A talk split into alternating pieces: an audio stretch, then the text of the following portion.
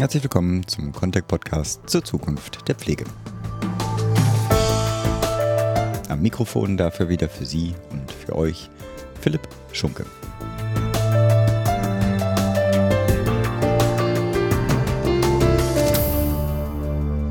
In der letzten Woche haben sich Bund und Länder auf umfangreiche Lockerungen der Corona-bedingten Einschränkungen geeinigt. Darunter fällt eben auch das Besuchsverbot in Pflegeheimen.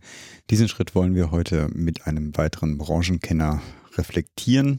Wir sprechen heute mit Christoph Stolte, dem Vorstandsvorsitzenden der Diakonie Mitteldeutschland. Der Umgang mit und die Diskussion über diese Lockerung werden ja in den letzten Tagen sehr intensiv geführt. Insbesondere ist natürlich aber auch der Besuch in Pflegeheimen nochmals schwieriger, denn er betrifft ja auch eine besonders sensible Gruppe, die sowohl in ihrer Schutzbedürftigkeit wie aber auch natürlich in ihren menschlichen Bedarfen für ein würdevolles Leben stärker im Fokus stehen.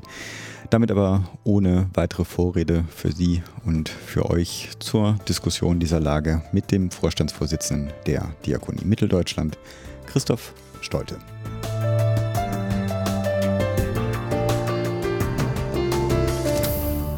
Herr Stolte, Philipp Schunker, schönen guten Morgen. Schönen guten Morgen. In diesen Corona-Tagen wichtiger als sonst ja auch schon die Frage, bevor wir in das Hauptthema einsteigen, wie geht es Ihnen, wie geht es Ihren Mitarbeiterinnen und Mitarbeitern?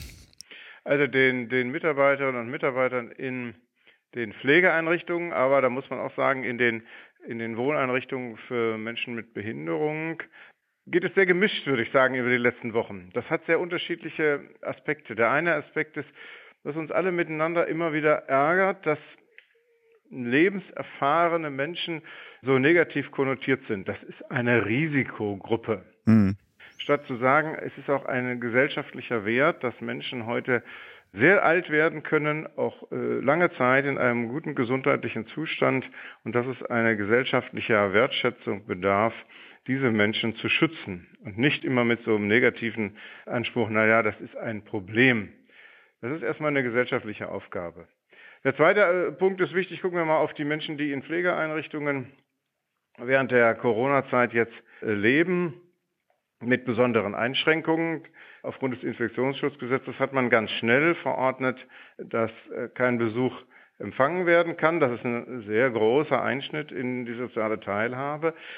Das haben wir in dem Moment auch begrüßt, weil in dem Moment, als das im März verhängt wurde, waren wir als Einrichtung nicht darauf vorbereitet. Mhm. Erstens wusste man noch nicht, wie äh, wird das wirklich mit der Versorgung sein. Wir hatten viel zu wenig Schutzkleidung, Hygienekonzepte mussten angepasst werden und es war die große Frage, gibt es genug Intensivbetten, gibt es genug Beatmungsbetten? Also muss man gucken, dass man die Pandemie verzögert, dass es da nicht zu äh, medizinischen Engpässen auch kommt, wie wir das in Italien erlebt haben. Im vollen Bewusstsein, dass das die Würde der Menschen angreift. Mhm. Also maximaler Inf Infektionsschutz, das ist, hat man dadurch erreicht, aber auch ähm, Isolation und Kontaktverlust. War das den Akteuren, haben Sie das Gefühl, das war den Akteuren schon bewusst? Also das, das ja, also sagen wir so Ihnen klar, ne? aber sozusagen war das den politischen Akteuren bewusst, was für ein ja. Einschnitt da vorgenommen wird? Okay. Das war den politischen Akteuren äh, bewusst, das kann ich aus Gesprächen hier mit Sozialministerinnen und Staatssekretären sagen, das war voll bewusst. Aber an der Stelle hat man, und sagen, das äh, finden wir auch richtig gesagt, jetzt brauchen wir erstmal maximalen Infektionsschutz, um, um Leben zu bewahren.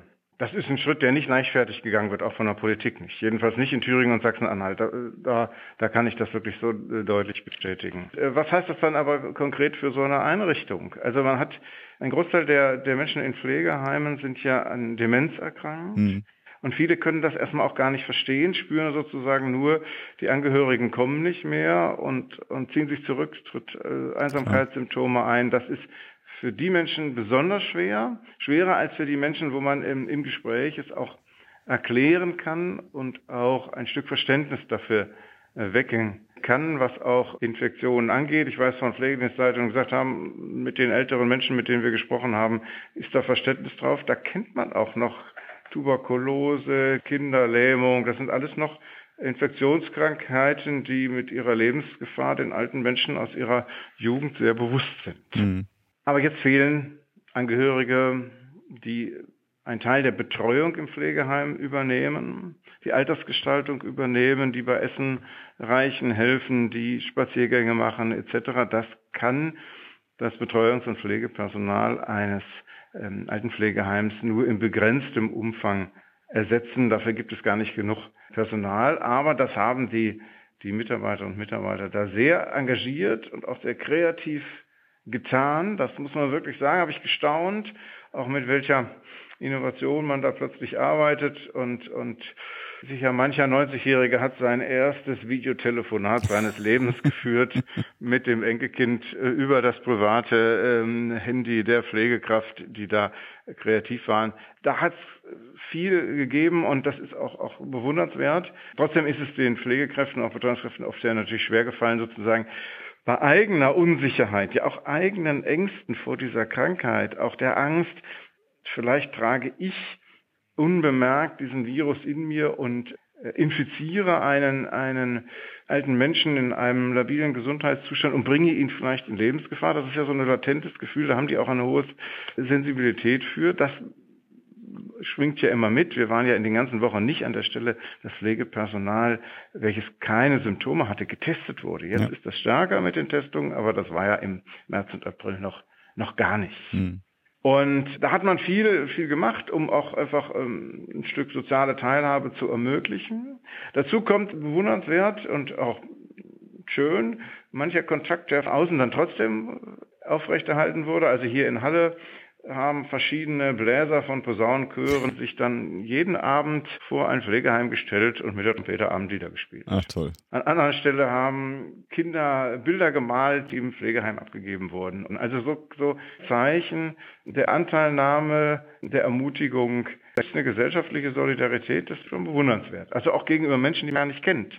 Und dann kommen natürlich so besondere Tage. Ne? Diakonische Pflegeheime, da gibt es keinen Ostergottesdienst, da gibt es keinen Osterbesuch, das ist schon schwer für die, hm. für die alten Menschen, dann auch solche, solche Festtage, die ja immer auch ein besonderes Gepräge haben, dann auch wirklich auch alleine äh, zu durchleben. Hm. Wie haben Sie denn jetzt die Lockerungen wahrgenommen? Insbesondere auch, also nicht nur, dass die dann kamen und wie sie kamen, sondern dass sie auch relativ kurzfristig angekündigt wurden. Wie bewerten Sie das und wie fühlen Sie sich als Einrichtung da vorbereitet? Also wir bedauern, dass die politisch Verantwortlichen nicht frühzeitiger oder auch intensiver das Gespräch auch auch mit den Wohlfahrtsverbänden gesucht haben, um gemeinsam zu überlegen, wie machen wir das? Und die Ankündigungen sind teilweise so knapp vorher, also wirklich nur wenige Tage vorher, dass das für, für jede einzelne Einrichtung eine große Herausforderung ist, das überhaupt umzusetzen.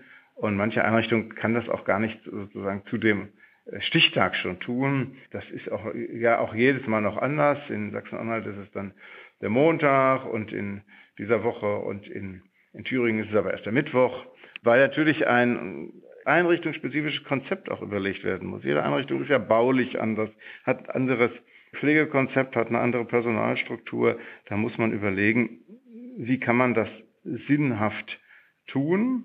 Und da braucht man ein bisschen Zeit und das muss man mit den örtlichen Gesundheitsämtern abstimmen und man muss es mit seiner Personalplanung abstimmen. Das ist so, manchmal hilft ein paar Tage mehr. Grundsätzlich gibt es da ein Verständnis bei den bei den Leitern der Einrichtung, die sagen, ja, das ist wichtig. Mhm. Es gibt aber keine Idealweg. Also ich, ich habe das in, in dem veröffentlichten Blog auf unserer Website als ein deutliches ethisches Dilemma auch beschrieben. Also auf der einen Seite maximalen Infektionsschutz, das heißt, wir regeln alles ab. Auf der anderen Seite soziale Teilhabe, auch die gehört zur Würde des Menschen. Mhm. Und da muss man jetzt einen verantworteten Mittelweg finden.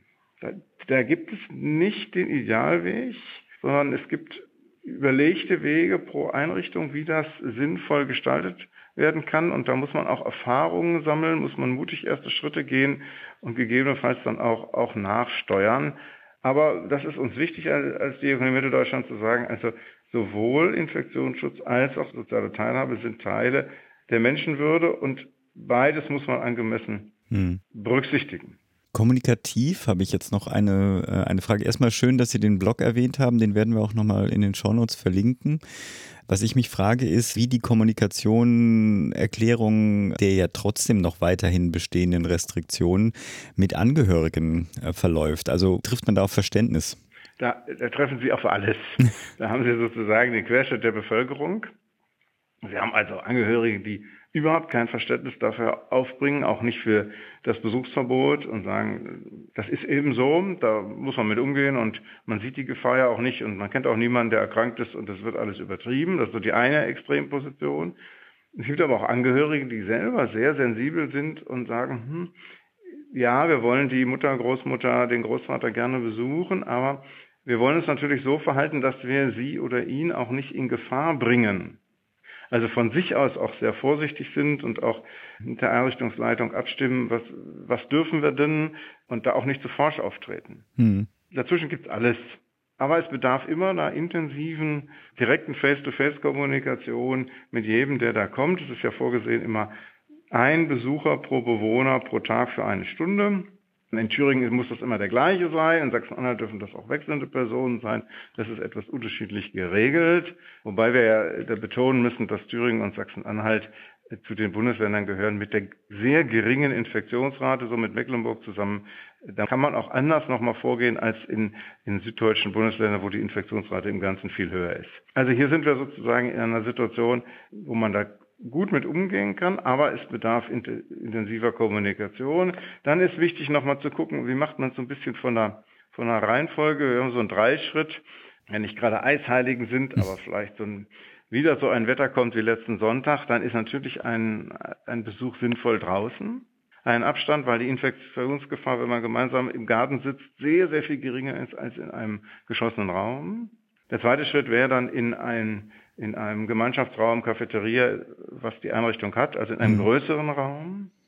Und, und der dritte Schritt wäre im Bewohnerzimmer. Auch das muss möglich sein. Wir haben Menschen, die ihr Zimmer nicht verlassen können oder auch nicht verlassen wollen, auch aufgrund von dementieller Erkrankung, dann, wenn sie mit da einen Besuch im Freien machen würden, die Bewohnerinnen und Bewohner so verwirrt wären, dass das äh, auch nicht sinnhaft ist. Da muss man gucken, wie man das sinnhaft gestaltet. Auch das ist immer eine Individualabsprache über Hygieneregeln und Desinfektionsaufwand und so. Ähm, das ist alles selbstredend, aber das sind ja Pflegeheime wunderbar professionell, um damit umzugehen. Nötigen Materialien sind vorhanden. Auch, denn, auch die Heime geben Mundschutz aus für die Besucherinnen und Besucher. Also sie bringen nicht ihre, ihre Alltagsmaske mit, sondern sie bekommen eine, eine neue Mund-Nasenschutz, dass da auch ein, ein guter Infektionsschutz gewahrt ist.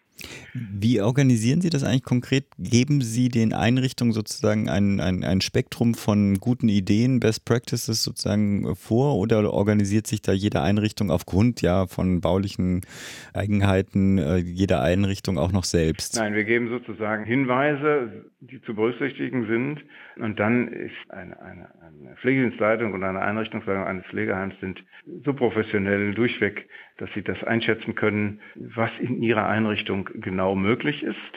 Das können wir als Landesverband über 110 Pflegeeinrichtungen, die wir betreuen, nicht einheitlich regeln. Das macht auch gar nicht Sinn. Das ist für die Einrichtungsleitungen und so weniger ein Problem. Die, die Herausforderung ist, das personalmäßig abzusichern. Sie brauchen im Grunde genommen jemand, der der die Besuche dann organisiert, der erklärt, der betreut, auch die Besucher betreut, der zwischendurch Tisch und Stühle desinfiziert etc. Ähm, und bei der geringen Personaldecke, die ohnehin in der Altenpflege da ist, ist es natürlich ein erheblicher personeller Mehraufwand. Also es können auch nicht alle Besucher kommen, wann sie wollen. Das geht in der Regel nach Anmeldung, dass man das ein bisschen ordnen kann und das auch in, einfach in guter Atmosphäre dann abläuft. Aber personalmäßig das abzudecken, ist die größte Herausforderung.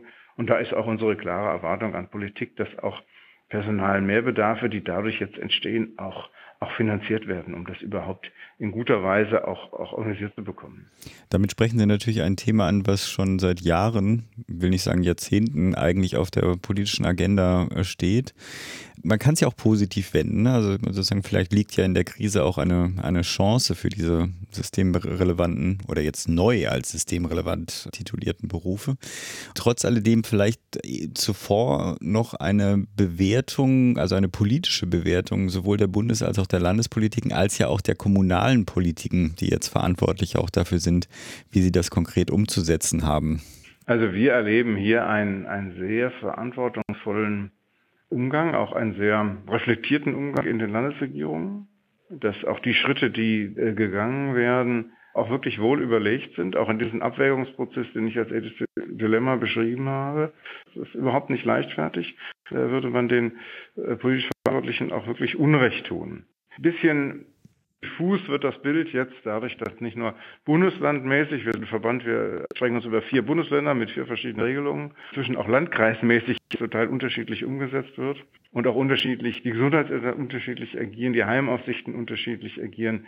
Das macht's mühsam. Wir haben Wochen Probleme gehabt, dass noch nicht mal die, die Seelsorgerinnen und Seelsorger in manche Einrichtungen hinein durften, weil das örtliche Gesundheitsamt das in einem Landkreis erlaubt hat und dem anderen nicht erlaubt hat. Und, und die gehören ja nicht zum Stammpersonal, aber die gehören grundsätzlich zu einer Einrichtung dazu, dass Seelsorgebesuche möglich sind und auch nicht nur dann, wenn ein Mensch im Sterben liegt. Da haben wir ein bisschen dran arbeiten müssen und haben das jetzt äh, ein ganzes Stück auch, auch äh, mit Hilfe der Sozialministerin auch geklärt.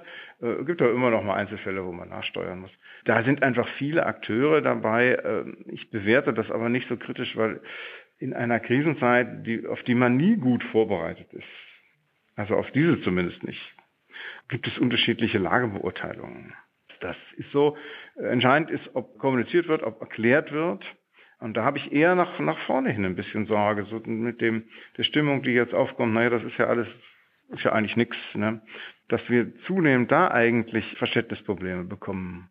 In den letzten Wochen war das eigentlich weniger, weniger der Fall. Also auch viele Angehörige haben das gut verstanden, dass das Besuchsverbot sein muss haben, sind gekommen, haben durchs Fenster gewunken, haben etc., aber sie haben nicht sozusagen in großem Maße Kritik daran geübt. Das ist eher jetzt so ein bisschen sozusagen, jetzt so, eine, so bohrt sich so ein Druck auf, das muss doch jetzt alles wieder normal werden. Und, und wir werben sehr dafür, ähm, zu sagen, naja, was heißt denn jetzt normal? Wir müssen eigentlich zu einer, ich sage immer, neuen Normalität finden, nicht die Normalität vom Februar. Ja da, solange wir keine Impfung und vor allen Dingen kein wirksames Medikament haben, um bei Erkrankungen äh, schnell und wirkungsvoll agieren zu können, müssen wir eine neue Normalität entwickeln mit aller Vorsicht, äh, die da geboten ist. Gibt es eine Chance, die Pflegepolitik oder die Pflege, Altenpflege, Krankenpflege nachhaltig aufzuwerten im System? Also das hoffen wir. Das, äh, es, hat ja mit sich gebracht die letzten Wochen, dass Pflege als ein systemrelevanter Beruf ähm, das Bewusstsein der Öffentlichkeit gekommen ist. Da ist viel darüber berichtet worden. Es ist auch medial auch wertschätzend berichtet worden. Das war äh, auch, auch gut so. Jetzt versucht man politisch für Altenpflege eine eine Pflegeprämie auf den Weg zu bringen. Da gibt es noch einige Finanzierungsprobleme und natürlich auch immer Ungerechtigkeitsprobleme, weil die Menschen, die in einer, mit Menschen mit Behinderung intensiv arbeiten, natürlich die nicht bekommen und die anderen kriegen sie. Das ist, sind so die, die Schwierigkeiten, die es da gibt. Es ist aber nur so ein äh, Tropfen auf den heißen Stein. Die Baustellen, die wir in der Pflege haben, sind alle hinlänglich bekannt. In den letzten Jahren hat es viele Debatten gegeben, viel Gutachten. Es ist alles bekannt. Was es braucht, sind mutige politische Entscheidungen, wie deutlich mehr Geld ins System kommt und wie die Personalschlüssel äh, mit allen Qualifizierungsstufen deutlich erhöht werden. Da gibt es auch neue Gutachten jetzt zu, zu einem verbindlichen Personalschlüssel in der stationären Altenpflege. Die müssen aber jetzt auch konsequent umgesetzt werden. Und dazu muss man gucken, wie man das macht. Man muss die Konstruktionsfehler der, der Pflegeversicherung sind auch hinlänglich bekannt, dass sich immer die Eigenanteile so stark erhöhen, weil die die Pflegekassen einen Festbetrag zahlen. Auch das ist hinlänglich bekannt. Auch da äh, muss umgebaut werden zu einer Pflegevollversicherung mit einem festen Eigenanteil. Auch das ist bekannt. Die Diakonie Deutschland hat sich da sehr deutlich äh, mit einem großen Gutachten zu, äh, geäußert. Jetzt braucht man Politiker, die den Mut haben zu sagen, wir machen das und der Bevölkerung erklärt, das kostet Geld. Entweder Erhöhung der Pflegeversicherung oder Steuerfinanzierung oder eine Mischfinanzierung. Anders wird es nicht werden. Und wir sind überzeugt und auch ganz persönlich bin davon überzeugt, dass der Pflegeberuf grundsätzlich nicht unattraktiv ist. Mhm. Aber solange er so negativ konnotiert ist, insbesondere bei der Altenpflege, so mit dem Unterton, naja, wer Altenpfleger wird, hat wohl nichts anderes in der Ausbildung gekriegt, das schadet diesem, diesem wirklich hochprofessionellen Beruf. Wir haben aber junge Menschen, wir haben auch Menschen, die berufsbegleitend sich da qualifizieren wollen, die gerne mit, intensiv mit Menschen arbeiten wollen, aber da muss das Entgelt stimmen, da muss ein Tarif stimmen, da muss ein Personalschlüssel stimmen. Und das Kernproblem ist eigentlich, dass viele Pflegekräfte eine intrinsische Motivation haben, also einen inneren Qualitätsstandard mitbringen, wie sie gerne arbeiten würden und erleben, dass sie über Jahre immer unzufriedener werden, weil sie die Betreuungs- und Pflegequalität, die sie gerne leben würden, nicht leben können. Hm. Und dann setzt so eine, so eine Dauerfrust ein und scheiden ja relativ viele Pflegekräfte auch nach einigen Jahren aus dem Beruf wieder aus. Das ist ja unser Kernproblem. Wenn die alle, die das, den Beruf mal, mal gelernt hätten und sich qualifiziert hätten, in dem Beruf arbeiten würden, hätten wir ja ein viel geringeres Personalproblem. Und das ist jetzt nicht ein individueller Fehler, sondern das ist ein, ein Konstruktionsfehler in den Rahmenbedingungen. Und auch das ist bekannt. Und jetzt machen wir als, als Diakonie natürlich auch Druck, jetzt brauchen wir politische Entscheidungen und da muss die Bundesregierung dazu stehen. Da ist jetzt der Punkt. Das ist mit einer Pflegeprämie nicht getan. Das ist, das ist nett, aber äh, mehr auch nicht. Dann bleibt uns ja äh, zu hoffen, dass äh, in dieser Krise tatsächlich eine Chance für eine nachhaltige Verbesserung dieser Branche besteht. Ich denke, das war ein schönes Schlusswort. Ich wünsche Ihnen, ich wünsche Ihren Mitarbeitern, ich wünsche Ihren Bewohnerinnen viel Kraft und Durchhaltevermögen in der gegenwärtigen Lage und ich wünsche dem Beruf, dass er tatsächlich nachhaltig gestärkt aus der Situation herauskommt. Herr Stolte, herzlichen Dank für das Gespräch. Bitte, bitte. Tschüss. Tschüss.